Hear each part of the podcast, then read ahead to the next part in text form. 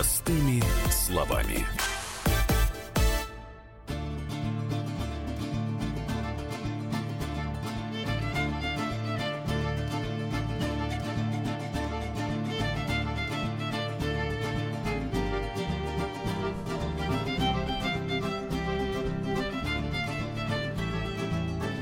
19 часов 5 минут. Вы слушаете радио «Комсомольская правда». Программа «Простыми словами». В студии Андрей и Юлия Норкины. Здравствуй, Россия. Добрый вечер, Москва. У нас сегодня сложные задачи. Надо очень быстро подобрать простые слова, потому что столько тем. Если вы хотите заработать 100 тысяч рублей, «Комсомольская правда» ждет от вас подтвержденной информации о Петрове и Баширове. Это в конце эфира. Половину Елена Ченкова придет к нам спецотдела, спецкор отдела международной политики, чтобы ответить на наши наивные вопросы, что происходит с автокефалией, зачем кому это нужно. Дальше. Сегодняшний брифинг Министерства обороны – с полным вообще раскладом того, что там происходило. Вот. А начнем с выборов в Приморском крае. Сегодня тоже большая шумная тема. Простыми словами. Плюс семь девять шесть семь двести ровно девяносто семь ноль два. Это наши WhatsApp и Viber. Я вам коротко объясню. В Приморье второй тур губернаторских выборов. Андрей Тарасенко в Рио от «Единой России», который побеждал в первом туре – а во втором проигрывал, проигрывал, а утром оказалось, победил Андрей Ищенко своего конкурента от КПРФ. А разница 0,5%. В тысячах голосов там, по-моему, что-то около двух, что ли, тысяч. Я не ну, пол, началось. Пол, началось, да. Там есть как бы интересные моменты. Например, там три участка в Уссурийске, где господин Тарасенко получил по 100%. Вот, это интересный момент. Значит, чтобы погасить вот то, что Юлька сейчас назвала, началось. Элла Памфилова сказала, что сейчас будут разбираться.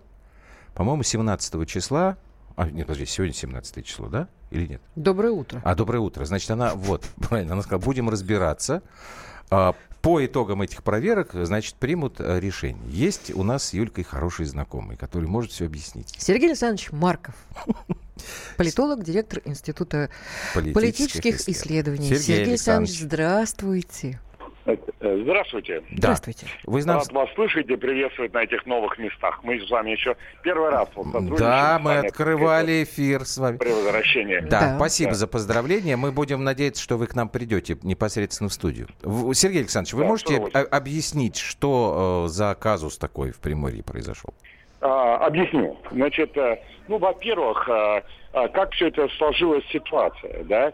Значит, во-первых, ну, ну, общие проблемы с пенсионной реформой, так сказать, с тем, что все-таки Приморье не вполне экономически развивается, они создали большое протестное голосование. Так. Это протестное голосование пришлось вот на лидера КПРФ, который получил на первом туре где-то 24, да. по-моему, голоса, где-то 26, и, э, ну, в два раза примерно меньше кандидата угу. от партии власти. Дальше сработал так называемый закон второго тура выборов, суть которого заключается в том, что значит, а, за, кандидата оппозиции начинают голосовать все остальные. а, избиратели, которые за всех остальных голосовали. Кроме того, поскольку видят они реальную возможность победы, те, кто не приходил на избирательные участки, поскольку не надеялись, что кандидат оппозиции победит, а победит, они сейчас все побежали на эти избирательные участки. А часть лоялистов, которые голосуют не столько за конкретного там э, исполняющего обязанности губернатора, в данном случае Тарасенко, а просто за как бы за будущего губернатора. Они засомневались, может быть, другой губернатор будет. Они не пришли на избирательные участки, поэтому за действующего губернатора в таких случаях во втором туре может голосовать даже немного меньше, э, чем за него голосовало в первом туре. Вот работал там в классическом варианте э, закон второго тура э, выборов. Uh-huh. И, э, значит, соответственно, по всей видимости, кандидат от КПФ, так сказать, Тищенко, ну, на протестной волне получил больше голосов. Дальше что произошло? Значит, когда стало видно, что он, э, так сказать, кандидат позиции выигрывает, я думаю, часть людей в администрации краевой испугались. Плюс испугали часть людей, бизнесов, которые связаны были с исполняющей обязанностью, он 11 лет, 11 месяцев работал исполняющей обязанность, там какие-то контракты, там у них уже пили и так далее. Они испугались, что посыпятся их контракты. И там есть некоторые районы, где они очень плотно держат, так сказать, некоторые э, э, бизнес-структуры, даже не связанные с криминалом, как говорят, например, уссурийские. Они там испугались, что посыпется ситуация для них. Да? И они поэтому начали заниматься вбросами активно. Но поскольку все эти активные вбросы начали осуществляться только последние там 3-4%, то образовалась э, арифметически, математически дикая картина да, когда побеждал, побеждал представители позиции, а тут вдруг последние 3% они все абсолютно а, пошли кандидаты от партии власти. Это вызвало всеобщее возмущение. Это поставило достаточно сложную ситуацию администрации президента, которая все делает последние годы для а, роста как бы, доверия к результатам выборов, и тоже Центр избирком, который тоже всячески в это вкладывается. Сейчас, а, поэтому, значит, э, когда вот такие нарушения прошли, началась огромная волна в а, интернете, в социальных сетях, вещах, потому что это фальсификация. Одновременно кандидат оппозиции начал а, голодовку бессрочную, сказал, там я палатки поставлю и так далее. Uh-huh. А, увидев все это, я думаю, из администрации позвонили Зюганову. Зюганов насколько я э, это понял, так сказать, уже позвонил этому Ищенку, сказал, не надо голодать, голодать э, не, не надо, надо никаких да. палаток, так сказать, э, все там нормально утрегулируется. Угу. Сергей Александрович, Сергей Александрович, извините, думаю, у нас Сергей просто времени а, ограничено. А чем закончится да. все это? Вот я Чего нам сказать, ждать? Угу. Здесь несколько, несколько, несколько вариантов, да. Вот на сегодня вероятность того, что будут продавливать, чтобы вот этот Тарасенко победил, мне кажется, минимально. Да. Либо делают пересчет голосов, так что придется победу Ищенко, либо могут отменить выборы, переназначить другого ИО, там, так сказать, немножко подождать и посмотреть там, ну, в общем, при, заново, так сказать, провести перезагрузку этой системы. Вот на сегодня два таких наиболее э, вероятных э, варианта. Спасибо вам за разъяснение. Сергей Марков был у нас в эфире. Ну вот, я даже не знаю, на самом деле, что 3915 а, нам пишет. Поводу. Гарантирую, что вся шумиха в Приморье создана искусственно, чтобы отвлечь от передачи квот на рыбу своим людям. Оставит коммуниста, а квоты уйдут к нужным людям. Ну, это в каком-то смысле сейчас Марков про это, в общем, и говорил, когда он намекал на всякие там а, бизнесы. Это, кстати говоря, знаешь, что, с чем вот а, можно сочетать-то? А, вот ужасная вещь. Вот Марков сейчас сказал там, пенсионная система, там и вообще экономические там проблемы. Ну, вот вообще Приморье-то... Ну, народ-то лихорадит. Нет, ну в Приморье-то вообще-то никаких что? проблем быть не должно. Как это? Ну, потому что это должен быть богатый край. Да ты что? Да.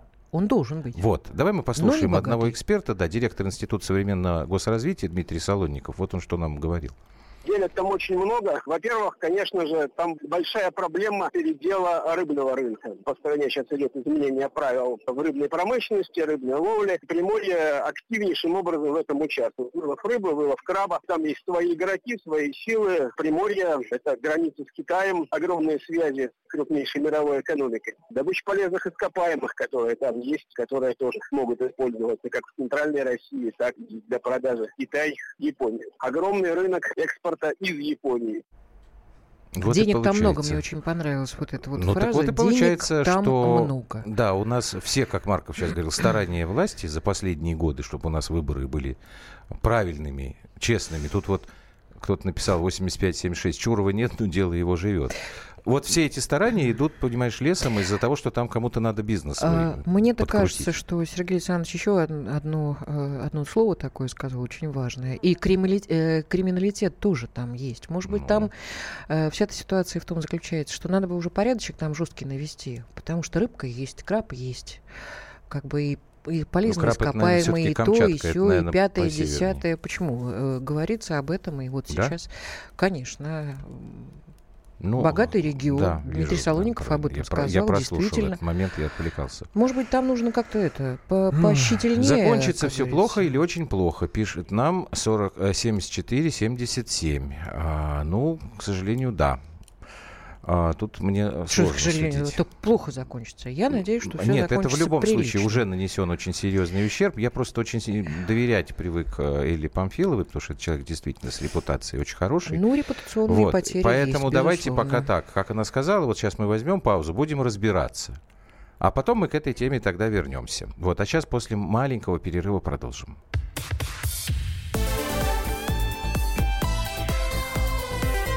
Простыми словами. Рецепт приготовления лучшего утреннего шоу от Михаила Антонова и Марии Бачениной. Это очень просто. Берем главные темы из интернета. Добавляем щепотку экспертов. Затем обжариваем главную тему желательно с двух сторон. Периодически приправляем все это мнениями слушателей. Иронию и сарказм добавляем по вкусу.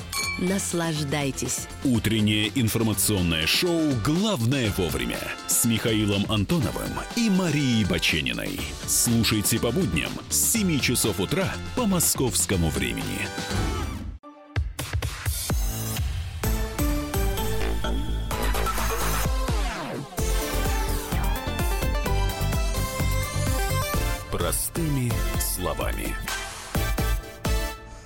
Дальше бежим. Это, Да. не, это не товарищ к нам спиной пересел. Это Валер Александр, Павленко а что Александр товарищ Коц, присел специальный спиной нам? корреспондент отдела внутренней политики. Здрасте, Так, Саша. Добрый Саш, вечер. давай мы сейчас будем молчать. Вот ты сам а, по главным а, моментам значит, сегодняшнего брифинга Министерства обороны по делу Боинга. Ну, на самом деле, основной вопрос, э, который остался у общественности после того, как Министерство обороны убедительно доказало, что эта ракета была украинская, почему только сейчас? Вот все на них обрушились. Почему они рассказывают об этом спустя четыре с половиной года? Чего же они мол- молчали Да. а, в, в тряпочку, значит, все, все это время, пока нас пинали санкциями, и сколько мы из-за них денег потеряли, значит, из-за Министерства обороны.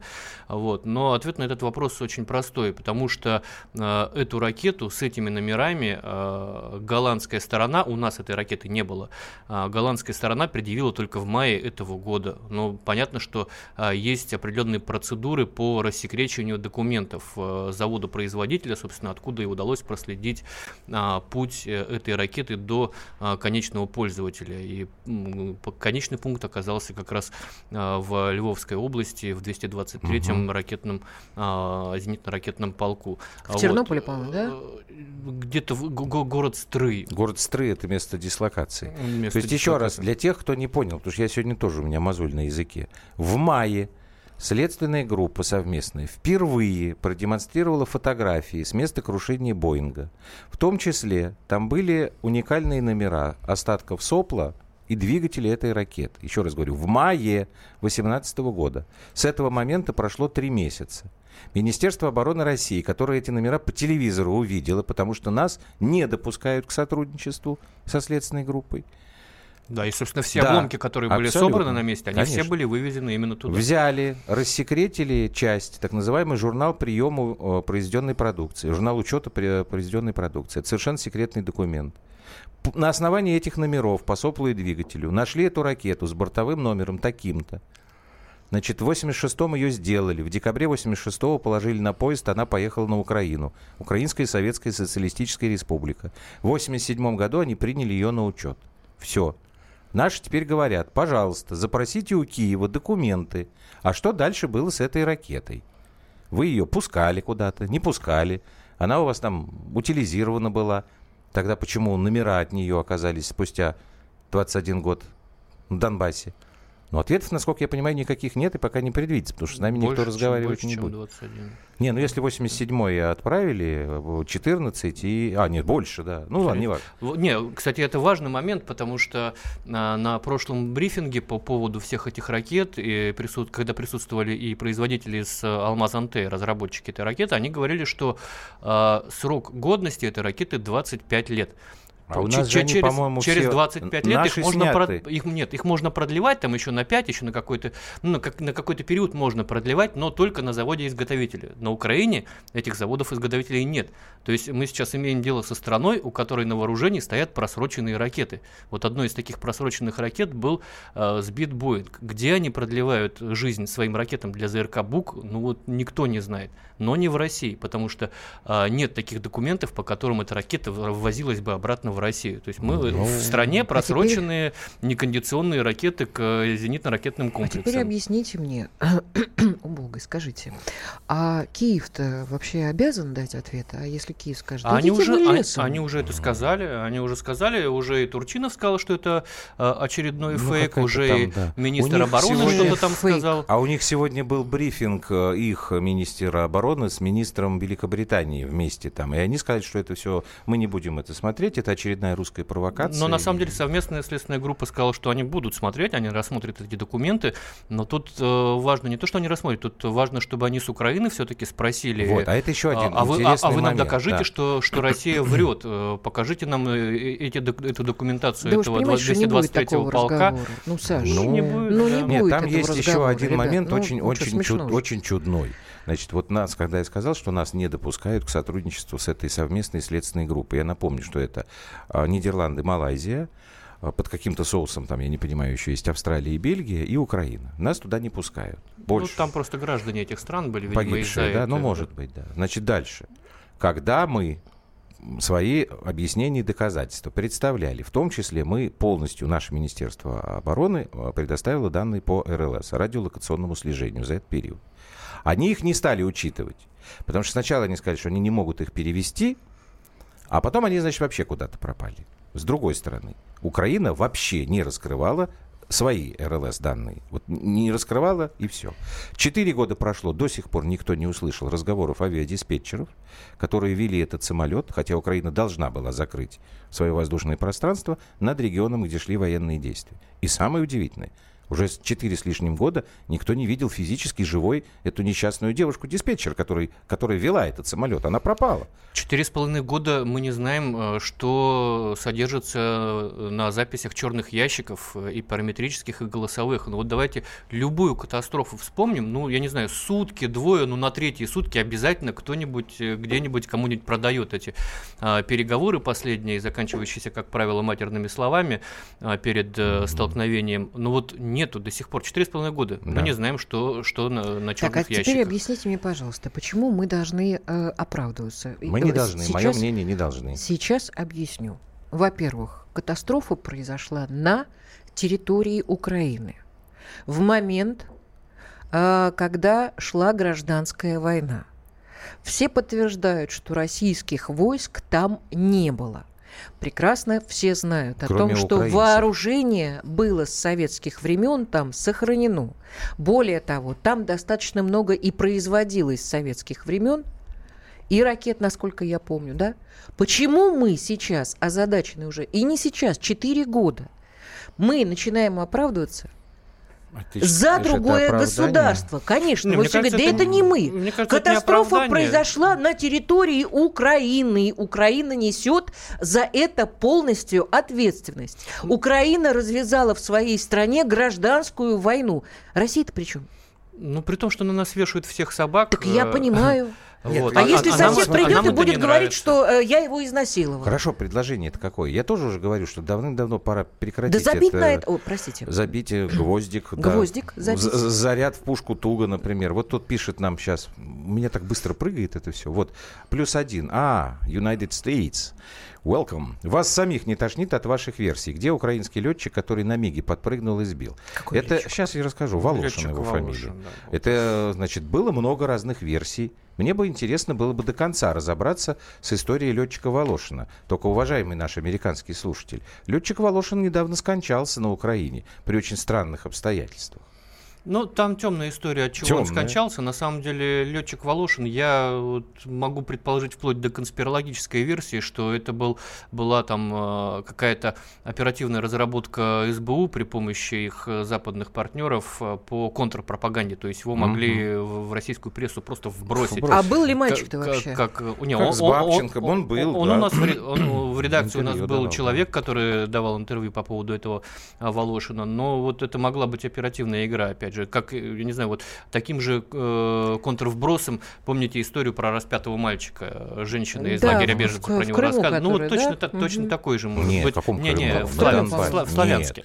Ну, Сла- Донбасс. А, Славянский, да. Это Да была там в Крыму там тоже кого-то Да нет, повесили, какой-то контрвброс. В Крыму там э, несчастные э, татары крымские, которые там в Бандустане живут за колючей проволокой. Надо понимать, что на Украине действует э, достаточно серьезный э, при Минобороны центр, он называется Центр информационно-психологических операций. То есть это такое, знаете, Ольгина, да, состоящая из офицеров, из э, десятков офицеров, которые сидят и э, только тем и занимаются, что э, вбрасывают э, фейки под видом там тех же россиян э, в социальные сети. И оттуда все это, набирая вес, комом вот так вот несется в российские СМИ. А Мы имеем дело с достаточно серьезным противником. Он не такой, как в 2014 году, когда его можно было пинать и нужно было пинать и идти дальше до границ административных в 2014 году в августе э, непризнанных республик. Э, Вот. А сейчас это достаточно серьезно подготовленные и военно, и в э, информационно. Понятно, что там технологии не, не украинские, понятно, что там действуют определенные советники из понятных структур западных. Вот. И надо с этим как-то, ну, на- надо понимать, что мы имеем дело с этим, а не Мгм. с каким-то колхозным, значит, колхозным СБУ. Ну вот сейчас по как бы в сухом остатке, да, Министерство обороны наше в конце этого брифинга заявило, что мы готовы все эти материалы предоставить совместной следственной группе. Хотелось бы, чтобы вы наконец-то на нас тоже обратили внимание. И мы потребовали, чтобы они запросили у Киева ответ да, задокументированный. Что произошло с этой ракетой, номер ее бортовой такой-то, такой-то, которая в 1987 году поступила вот во Львовскую область на вооружение. Какова ее судьба? Ну, а по поводу того, как долго прослужит ракета, нам уже написали, что все... Это Саш тебе, да, ответ. Да, что ракета, смазанная салом, прослужит вдвое дольше. Ну, Главное, чтобы бы от этого никто не пострадал. Это правда. Это да. Спасибо тебе большое. Александр Коц к нам приходил в эфир, специальный корреспондент отдела внутренней политики комсомольской правды. Сейчас мы сделаем маленький перерыв на новости. И следующую тему будем разбирать простыми словами. Мы с Юлей в основном будем слушать, да, Юлька? Задавать это вопросы и правда. слушать.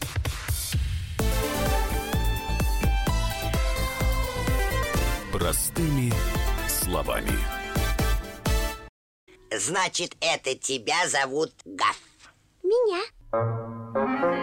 Не годится котенку иметь такое имя. А какое имя годится иметь котенку? Как назвать, чем кормить и с кем оставить во время отпуска. День открытых зверей на радио «Комсомольская правда». Каждую субботу с 17.05 по Москве в эфире «Вот такая зверушка». Самая живая программа про братьев наших меньших. Советы ветеринара Ильи Середы. Не пропустите.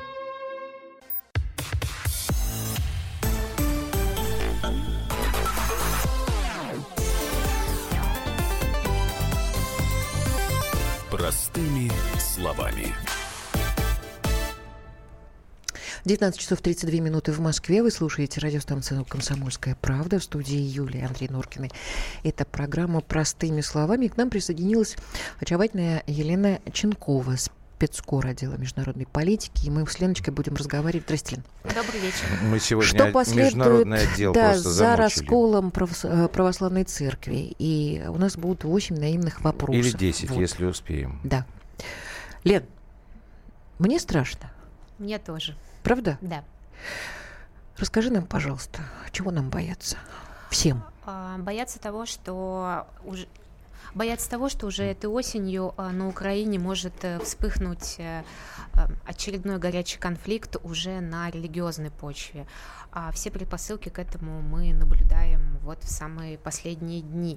Я сначала напомню, с чего все стартовало. Этой весной а, Петр Порошенко в очередной раз попросил Константинопольский патриархат даровать автокефалию Украинской церкви, то есть независимость от Московского патриархата, объяснив это тем, что нужно обрубить щупальца Москвы и а, в духовной сфере. 31 августа патриарх Кирилл лично летал в Стамбул, чтобы обсудить этот вопрос с патриархом Варфоломеем. А мы тогда гадали, или он сохраняет хорошую мину при плохой игре, или все-таки действительно Варфоломей внял его доводом. Чуть позже выяснилось, что не внял. Переговоры прошли безрезультатно, и э, в начале сентября было объявлено, что Константинополь э, направил двух своих представителей, так называемых экзархов, на Украину. Кстати, эти товарищи э, украинского происхождения, и не раз там бывали, с, с целью под подготовить э, процесс э, предоставления автокефалии Украинской церкви. Украинская церковь. Э, а как... товарищи, прости, пожалуйста, Лен, при, прибыли, по-моему, из Канады, а второй... Из США Один и Канады. Да, второй да, из Канады. Да, угу. они там были замечены 28 июля, когда отмечали 1030-летие крещения Руси. А, всячески подчеркивает украинская церковь, каноническая, что автокефалия ей не нужна, она об этом не просит, и светские власти не имеют никакого права вмешиваться в этот сугубо церковный процесс, равно как и Варфоломей не имеет никакого права присылать своих гонцов в Киев на не свою каноническую территорию э, в обход э, действующих церковных тем, властей. Тем, тем не, не менее, светские они там. власти Украины не первый раз э, действительно, зачем им-то нужна автокефалия? При том, что сам-то Порошенко, насколько я помню, он прихожанин московского патриархата. да, так, так было последние годы, но э, все больше Порошенко дистанцируется от московского патриархата и на всех э, главных богослужениях служениях он подчеркнуто стоит а, в Раскольническом Владимирском соборе Киева вместе с никем не признанным уже патриархом Филаретом Денисенко. Также, кстати, де- делает и Юлия Тимошенко, хотя а, ее дочь, например, венчалась все-таки в канонической церкви. Uh-huh. Вот. Но на людях публично они у раскольников.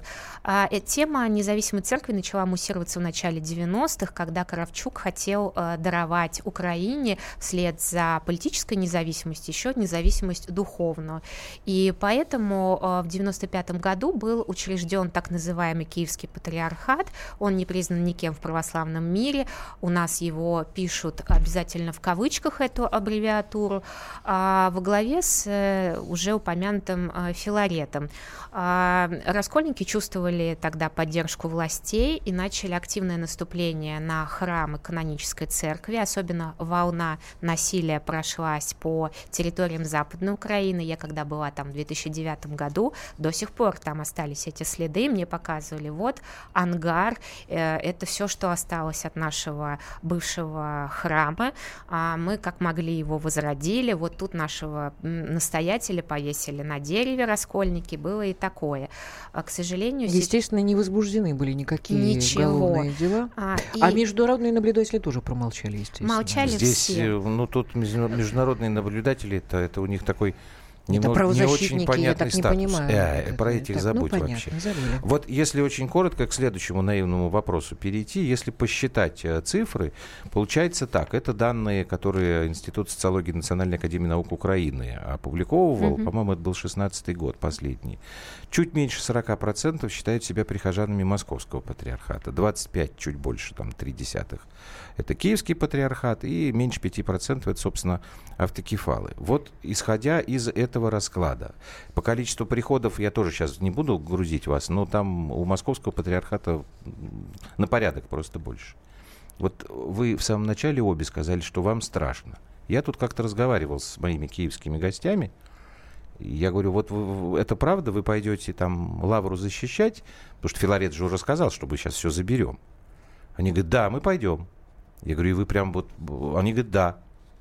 Вот э, поскольку ты знаешь эти настроения лучше, насколько реально возможность вот нового конфликта. Там же еще и Почаевская лавра. Да. Ну, они все, они, да. Да, абсолютно реально. Я была и в Почаевской лавре, опять же, в том далеком 2009 году, и еще тогда там было напряжение, и рассказывали, как э, держали осаду.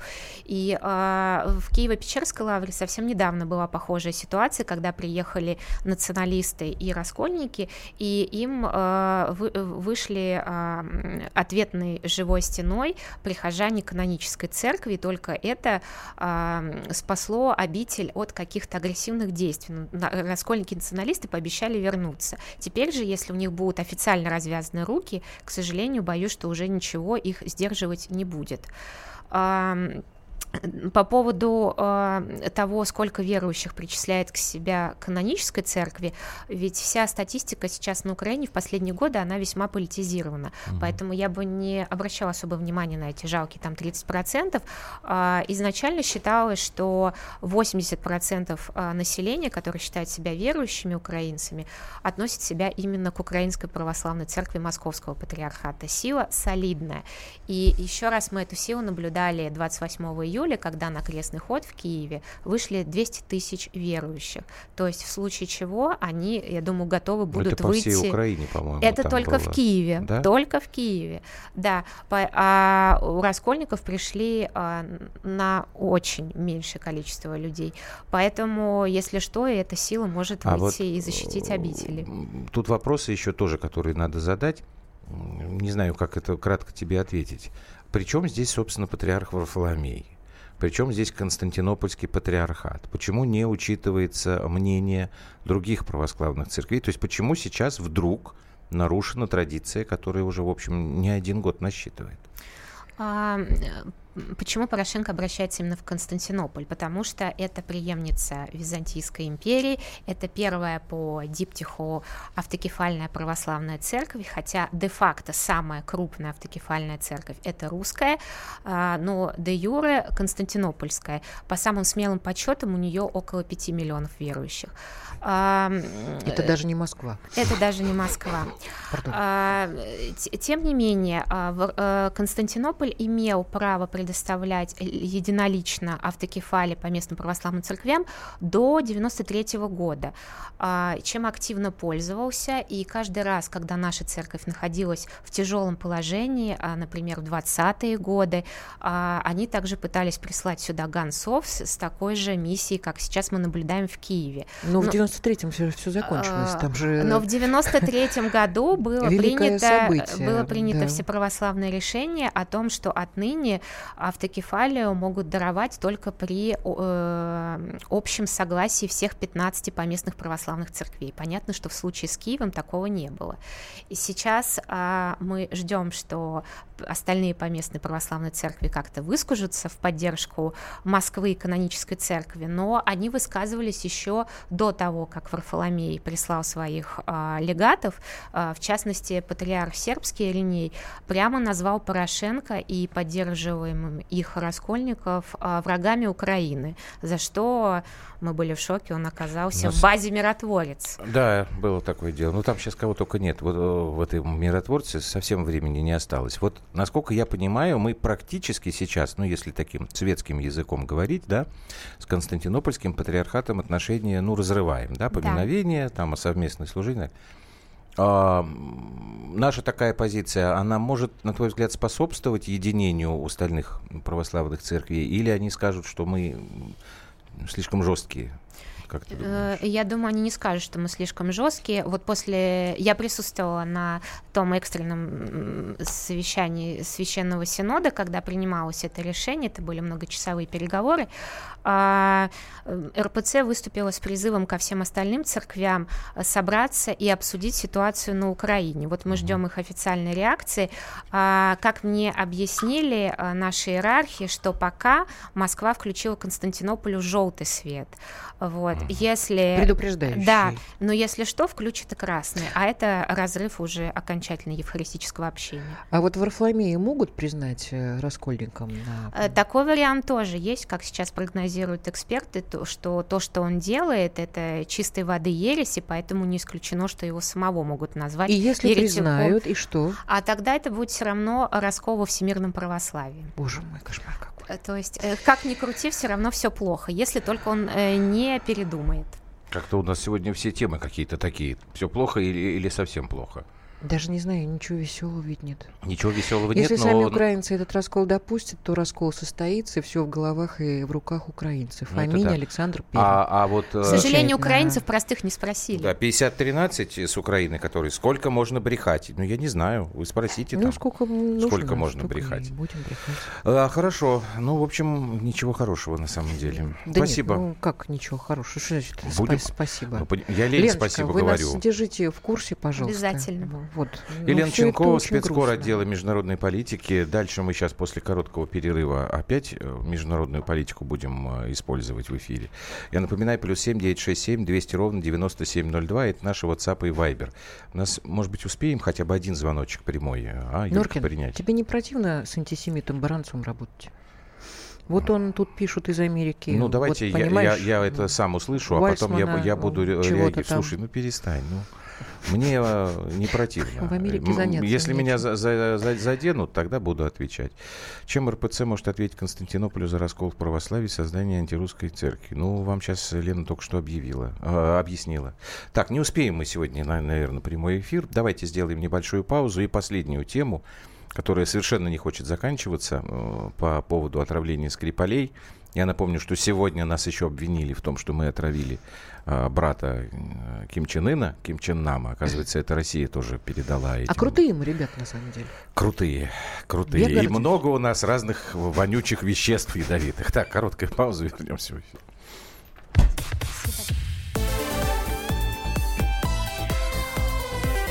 Простыми словами. Россия и мир. Экономика и политика. Народ и власть. Это главтема. Всем привет! Я Илья Савельев. Вместе с Михаилом Юрьевым и Михаилом Леонтьевым мы ведем главное аналитическое шоу страны. В эфире радио «Комсомольская правда» мы говорим о главном, о том, как должно быть и почему иногда получается по-другому. Программу «Главтема» слушайте каждый четверг с 8 вечера по московскому времени.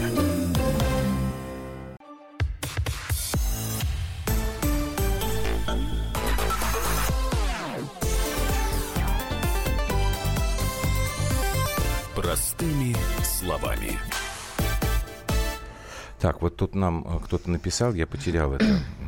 Ты про что? Сейчас. А, Петров и Баширов, ГРУшники, где мои 100 тысяч? Нет, это не доказательное заявление.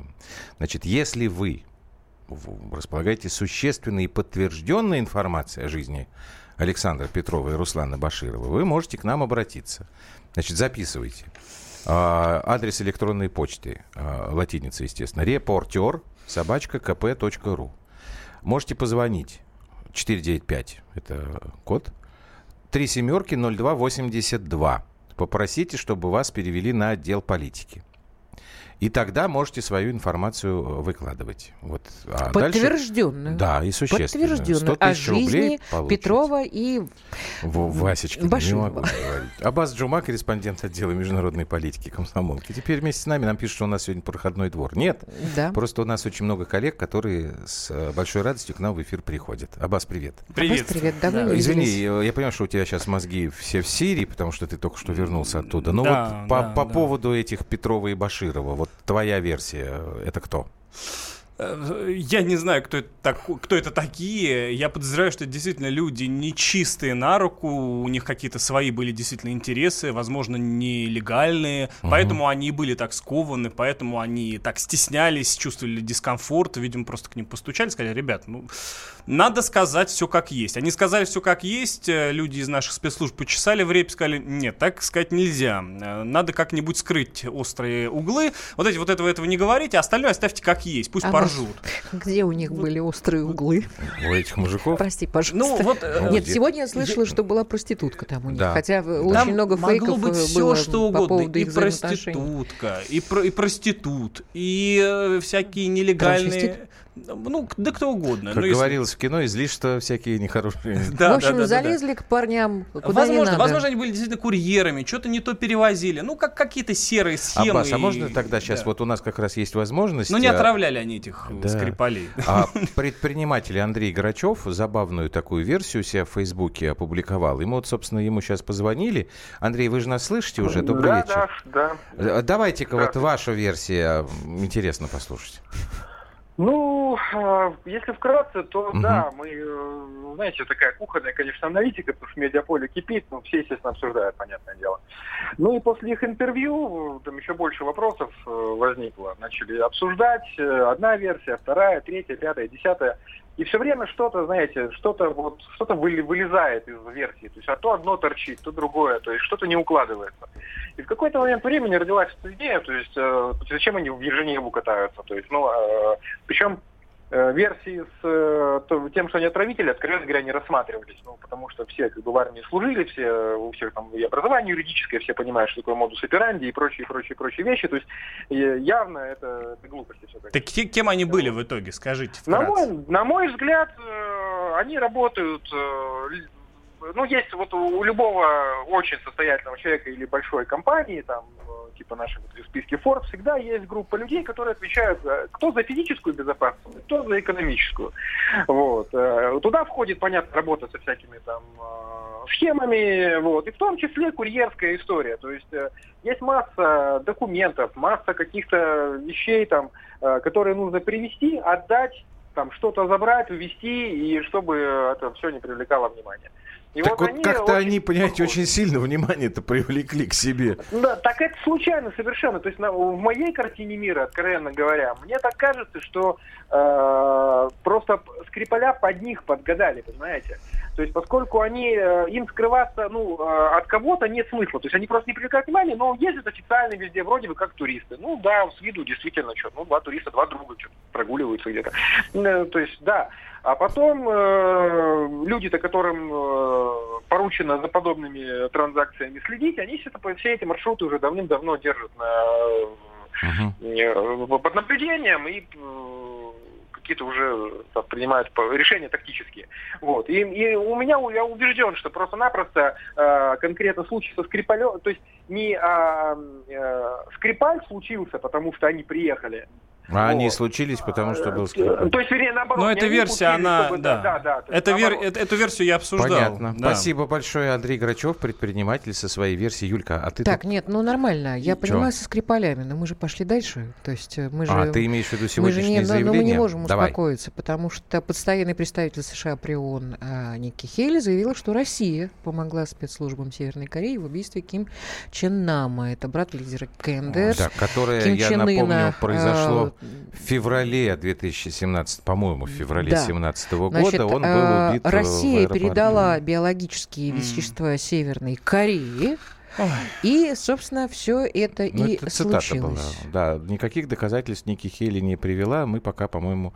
Ну, нет, Захарова, Мария Захарова общем, отреагировала. все, кто с диареей сейчас траванулся, сидит на своем белоснежном коне и клянет судьбу, знаете, это сделал Путин. Это ГРУ, Аббас, я даже не буду Крым а вспоминать, вы... когда Нет. мы целый месяц там пробыли на побережье, и у каждого подряд... Ну, Что-нибудь случалось. Именно из этих симптомов, ведь кошмар какой. Это все и главное, что никто не был в Солсбери. Нет, а что вы? Никто. Вы вчерашний вечер Достаточно подумать пропустили, что ли? Чтобы у вас начался понос. Вы зря смеетесь. Вчера вечером, я не знаю, ты, наверное, просто пропустила, а Бас, не знаю, может быть, тоже пока. Я, наверное, пропустила. Значит, вчера вечером в Солсбери а, была большая паника, а, потому что в ресторане, в ресторан и отравился. который находится по соседству с тем рестораном, где были Скрипали его дочери, Дочь, значит, стало плохо. Бойко в Фейсбуке написала по этому Офигеть. поводу. Это же как ужасно нужно, нужно готовить, готовить, чтобы люди подумали, что они отравились новичком. Но шутки шутками, но пригнали полицию, ну, пригнали вот дело. эти вот космонавтов Слушайте, а где рядом находится вот эта вот химическая лаборатория? Я все время... Даун. Да, Но я... она, она вроде не в самом Солсбери. Она рядом. Да, Это она, понятно. Она, она рядом. Я все время хочу сказать, ребят, англичане, вы изобретаете давно химическое оружие вас, видимо, мы взяли за тазики, а вы решили таким образом себя прикрывать. Вот у меня абсолютно такое впечатление. И англичане это делают давно. Поэтому вместо того, чтобы оправдываться, нам нужно сказать, ребята, у вас рыло в пуху, вы делаете биологическое оружие химическое. Ну, там и такое, и такое. Это разные вещи, Абсолютно. но... У вас постоянно там кто-то травится, ребят. Вы, может быть, там уже прикроете краник-то этот. Уже как-то проверите э, этих химиков, лириков, которые там у вас э, нет, я работают? Думаю, я думаю, нет, потому что вот то, что заявляет сейчас постпред США в ООН, ну вот я даже не знаю, но это какая-то А что какая-то? Абсолютно. Я вот, например, когда Карен Георгиевича услышала, э, его вер- вер- версию, да, он сценарий так обрисовал фильма, который он хочет снимать, вполне возможно, что Скрипаль У на самом деле это человек, расскажи. который вовсе даже не предатель, а человек, который в разработке очень-очень давно. Просто у него ампула вот это вот как бы разлилась, ну, он провалил Ну, провалил понятно. дело. Она, она была в зубе, он, Вот. видимо... А, Не знаю что- где, но он должен был доказать, что Решил англичане на самом орехи деле, они действительно А делают вот, это кстати, черное дело. Слушай, ведь Но у тут него, полиция Юлька, приехала и э, скорая, Юлька. и не смогли спецслужбы его быстренько Подожди, забрать. это же его фильм Карена Шахназарова «Яда» или «Всемирная история отравлений»? Его, по-моему, фильм. Там Может, быть- его тоже надо прогнать? Нет, надо вот, чтобы Шахназаров Я думаю, Карен Георгиевич все-таки снимет замечательный фильм. Спасибо Чтобы тебе, он не Аббас. снял, это будет плагиат. Все уже снято. Теми же англичанами. Аббас Нет, Жума, корреспондент отдела международной политики «Комсомольской правды». Спасибо тебе большое. Еще раз напоминаю, звоните 777-0282-495. Отдел политики просите или пишите репортер собак КПРУ, если есть существенная подтвержденная информация о Петрове и Баширове. Комсомолка готова предоставить вознаграждение за такую информацию. 100 тысяч рублей. Вот. А сейчас вам песня про хороший Солсбери. То Солсбери курильщика, а это Солсбери здорового человека. Питер Гэбриэл, а мы с вами прощаемся до завтра. До завтра.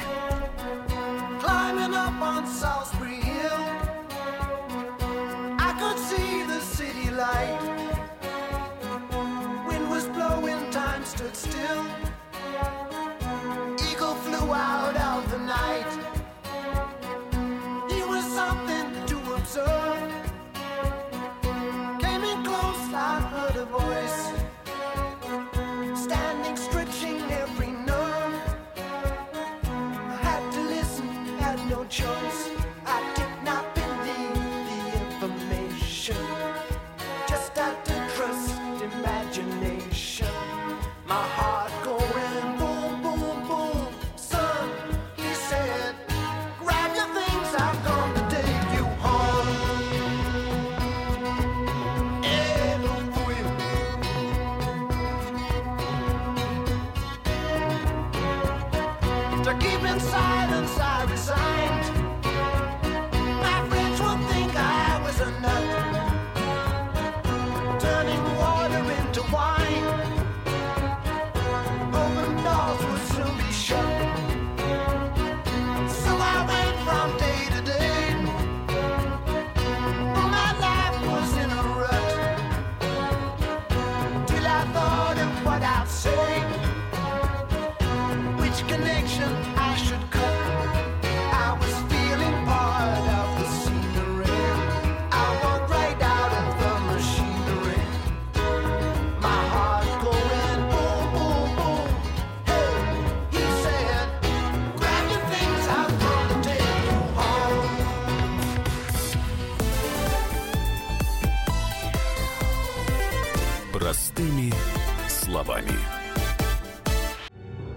Родные перестали узнавать вас? Коллеги не уважают?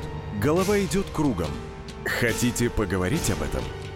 В эфире радио «Комсомольская правда» психолог Сергей Аракелян подскажет, как решить любую проблему. Ведь нерешаемых проблем нет.